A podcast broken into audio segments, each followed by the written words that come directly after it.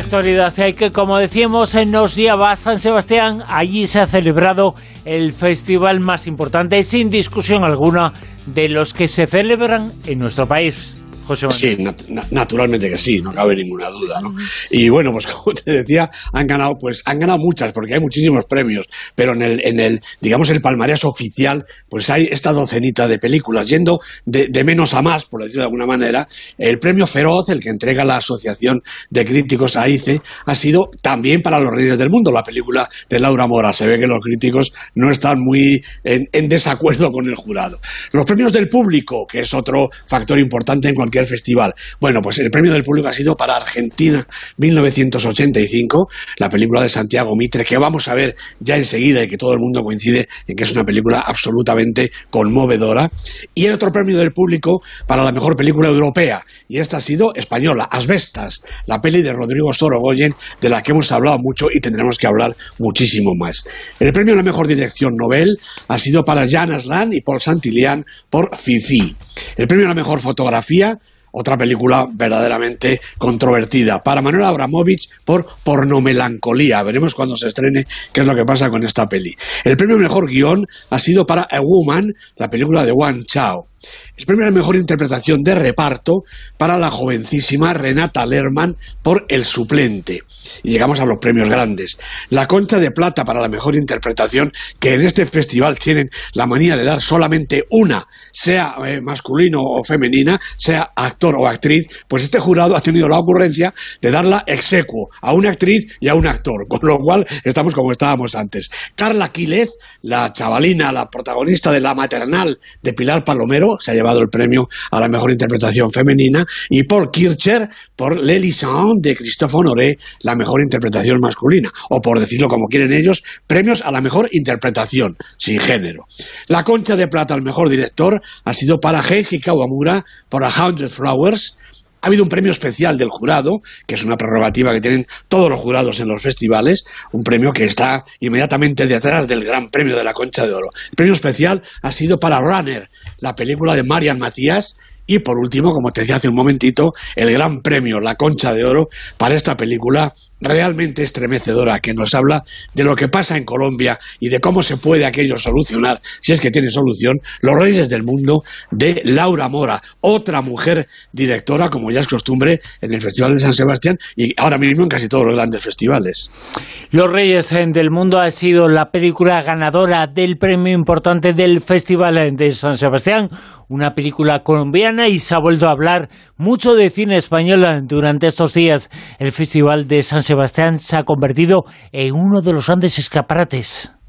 Hombre, sin ninguna duda, es nuestro primer festival y es el festival de clase primera, de clase A, que se suele decir, ¿no? Con Cannes, con Venecia, eh, con Berlín, con eh, Toronto, con Tokio, es decir, los grandes, los grandísimos festivales de todo el mundo y San Sebastián se dedica un poco realmente al cine latinoamericano y al cine español, quizá porque también está tan cerca Venecia, eh, Toronto, en fin, son festivales que casi coinciden y no hay mucho hueco, ¿verdad? Pero hay grandes películas españolas y latinoamericanas, como acaba de demostrar este palmarés, que yo creo que además ha llevado, se ha llevado, eh, bueno, pues el, aplauso unánime de crítica y de público. Aquí no ha habido bronca ninguna. Todo el mundo está de acuerdo en que estos premios están muy bien otorgados.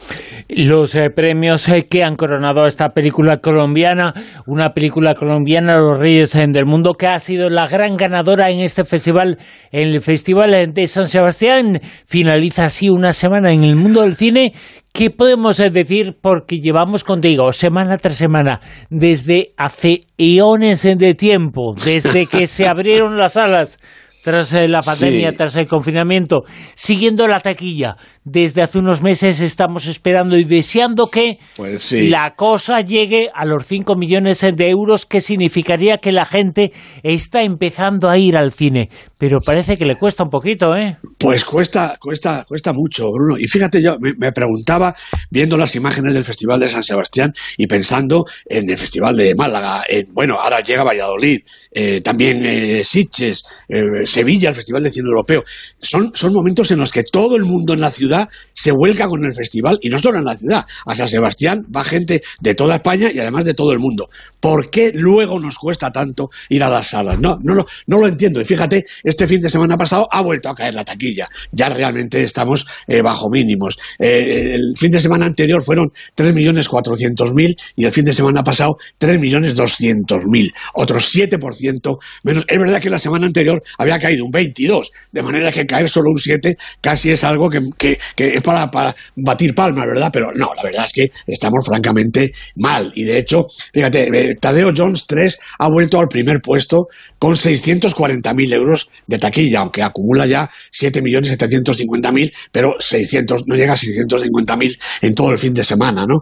Viaje al Paraíso, que fue la primera la semana pasada, se ha quedado con 580.000. Y La Vida Padre, que es la primera película española, el primer estreno de cine español, ha hecho 400.000 euros en 400 cines. 1.000 euros por cine, Bruno, en tres días de semana. Realmente esto es complicadísimo. Es verdad que ahora llegan estrenos quizá de mayor calado, ¿no? Está la película de Alberto Rodríguez, ha estrenado Olivia Wilde, la peli de Cronenberg, de la que hablaremos, esa cosa de Paco León, que también se ha estrenado. Bueno, vamos a ver si con todo esto realmente nos animamos un poquito, porque es que esta cifra de 3.000 3.200.000, francamente, hay que doblarla. Hay que doblarla.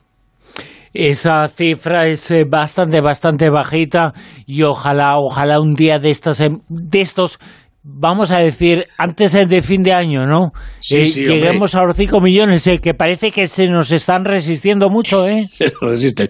No, este mes que viene de octubre, noviembre, por supuesto ya las navidades y tal, son un índice ya definitivo. Si en este trimestre eh, el cine no levanta en las salas, yo creo que ya va a haber que pensar, pues que se va a quedar así, que realmente estamos bajo mínimos, porque esto es bajo mínimos.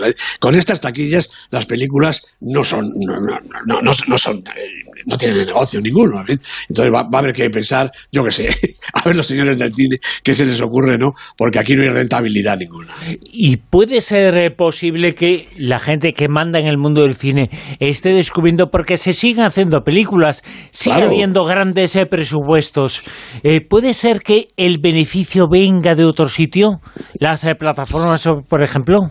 Hombre, desde luego, indudablemente. Y además es que las plataformas, eh, como esas organizaciones saben muy bien de qué va el negocio, están colaborando ya incluso en estrenos para el cine, para la pantalla grande, que a las dos semanas aproximadamente se van a su plataforma, se van a su casita. Esta es una modalidad que antes no existía y que ahora se está imponiendo cada vez más. Y por otro lado, pues sí, el gran espectáculo, los grandes presupuestos y por supuesto eh, Disney, todo estas, eh, ese universo realmente Marvel, etcétera, ¿no? Esos van a tener realmente un hueco porque son películas taquilleras desde el primer momento. Tienen su público, se estrenan en muchísimas salas, como ya estamos viendo desde hace muchísimo tiempo, y bueno, pues van a tener seguramente mayor rentabilidad. Después, naturalmente, para pasar a las plataformas. ¿Qué vamos a decir de Disney? No, eso es ya un imperio descomunal, ¿no? Producción, exhibición, distribución y además plataforma propia. Y, a eso van, ¿eh? A eso van casi todas. Vamos a ya con nuestro comentario, con la crítica de la semana es la película que sometemos a análisis, se titula Crímenes del futuro. Noto que toqueteas algo ahí dentro. Es un órgano nuevo, algo sin precedentes. Eh, ¿Este José Manuel? Sí, sí, este, este es. Ah, vale, vale, vale. Pues eh, vamos a enganchar ahí, eh, donde, donde yo doy paso, vale. Eh, perdona, ¿eh, José Manuel. No, no, que, estaba, estaba este con ese nombre, ¿eh? ¿Anda? En, el archivo, o sea que... Ya, ya. Claro, claro. Y había dos y con el Como mismo se han, nombre. Estrenado, se han estrenado juntas. Claro, claro. Imagino que sí. Vale, vale, pues eh, vamos allá y, escuchamos ese, ¿vale? Muy bien. Noto que toqueteas algo ahí dentro. Es un órgano nuevo, algo sin precedentes. Todos hemos sentido que ese cuerpo estaba vacío. Vacío de significado. Y hemos querido confirmar que es así. Para poder llenarlo con Crímenes del futuro se acaba de estrenar. El comentario de la crítica, José Manuel. Bueno, es la nueva película de David Cronenberg.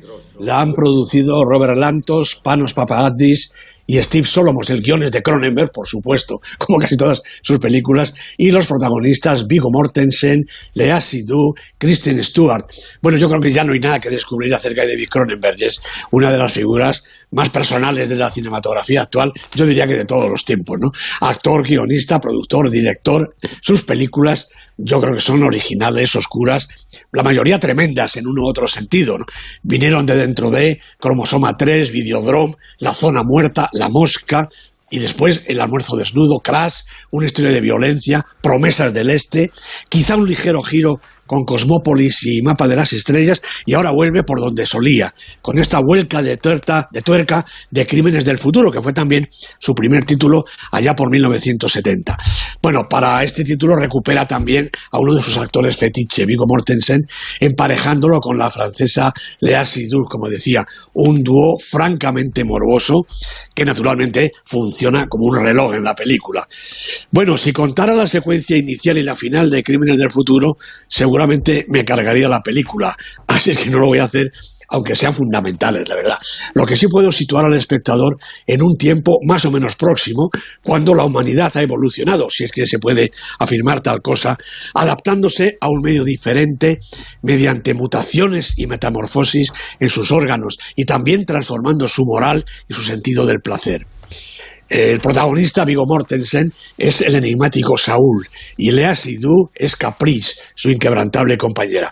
Bueno, ambos son artistas de vanguardia que se exhiben en performances cargadas de erotismo. Son espectáculos que consisten fundamentalmente en abrir su cuerpo con afiladas cuchillas. Cuanto más largo y más profundo es el corte, más placer sexual se siente y mayor comunicación se establece con los emocionados espectadores. Como decía, el cuerpo ha evolucionado al tiempo que los sentidos. Las vísceras ya no son las de hoy, sino que forman unos aparatos y sistemas nuevos, con un aspecto y unas funciones muy diferentes a las que conocemos. Pero Cronenberg apuesta por un mundo futuro que es coherente con su obra, retoma los postulados de su primera película y remite a sus mundos obsesivos de Videodrome y Crash, al tiempo que se acerca también a universos modernos de estos desquiciados como el de Titán de Julia Ducournau. Y al mismo tiempo aprovecha para investigar y fustigar, y más aún esto segundo, sobre la naturaleza humana, sea la frágil y temerosa que conocemos, sea la potente y tecnológica, mucho más tecnológica que nos sobreviene. Porque en el futuro, como ahora, sigue habiendo ignorancia, desprecio por el saber, conciencia moral, otra distinta pero igual de presente, y normas reguladas que hacen intervenir a la policía, a la policía si se transgreden. Puede ser un déficit en el registro de actividades permitidas, unas sesiones de neosexo sin la debida autorización, o las propuestas de los comedores de plástico, un paso adelante en la evolución que hay que vigilar crímenes pequeños o maldades monstruosas, actitudes que nos es difícil juzgar con nuestra perspectiva. Bueno, naturalmente una película como esta, como el Cronenberg más profundo, necesita de la colaboración incondicional del espectador. No se puede despreciar ninguna imagen, por sorprendente o repulsiva que parezca, desde un múltiple implante de orejas a las minuciosas autopsias, pero tampoco ninguna palabra. Crímenes del futuro exhibe un guion implacable, exhaustivo, pensado hasta el detalle y que sobrevuela personajes y situaciones con el mayor interés y la máxima intención, todo forma parte de un conjunto sólido, turbio, inquietante, tan alucinado como clarividente, una experiencia de cine total que arranca del presente de la humanidad para explorar uno de los posibles y no tan improbables futuros que nos aguardan. Un poco, eh, José Manuel, distópica, pero distópica con, eh, con sentido no solamente feminista, sino que busca una reflexión sobre lo que puede pasar en el futuro y a lo que nos estamos abocando. Eso es, distópica, pero con una carga moral fundamental en, a lo largo de la película. Hay que ver Crímenes del Futuro, aunque sea una película realmente fuerte. Vamos ya con el Super 10. La lista que nos sitúa esta semana en el puesto número 10. Pues una película estupenda. Buena suerte, Leo Grande, la película de Sophie Hyde con una inmensa Emma Thompson acompañada de Darien McCormack. Dos semanas en el Super 10 repitiendo posición. ¿Nueve? Pacifiction. Sigue habiendo cinco películas españolas en el Super 10 y esta es la primera, empezando por abajo. La peli de Albert Serra con Benoît Magimel, Marc Susini, cuatro semanas en la lista. ¿Ocho? Viaje al Paraíso, esta película de Old Parker, por la pareja realmente estrellada, a más no poder. Iba a decir de estrellas, pero estrellada. George Clooney y Julia Roberts, dos semanas y bajando desde el puesto 6 al 8. Siete. La vida padre, otra película española, y esta es esta vez la película de la semana en el Super 10. La vida padre, dirigida por Joaquín Mazón, con un inconmensurable Carla Elejalde, acompañado, acompañado y divertido a más no poder por Enrique Auquer. Una película española, película de la semana. Seis. Otra película española todavía ha subido un puestecito, Tadeo Jones 3, La Tabla Esmeralda, seguramente porque aguanta un poquito en taquilla. La película de Enrique Gato, como toda la serie, una estupenda película de animación. Cinco. Todo a la vez en todas partes, la película de los Daniels, Daniel Kwan y Daniel Snair, 16 semanas en el Super 10, ha perdido un puestecito. Cuatro. Bueno, el puesto que ha ganado esta otra, 3.000 años esperándote, la película de Josh Miller, con otra grande del cine, Tilda Swinton, acompañada de Idris Elba, el genio de la lámpara. Cuatro semanas en el Super 10. Puesto número tres. Pues Bullet Train, el tren bala este de David Leitch, de con Brad Pitt, de absoluto protagonista. Cuatro semanas y manteniendo la posición. Plata, el dos.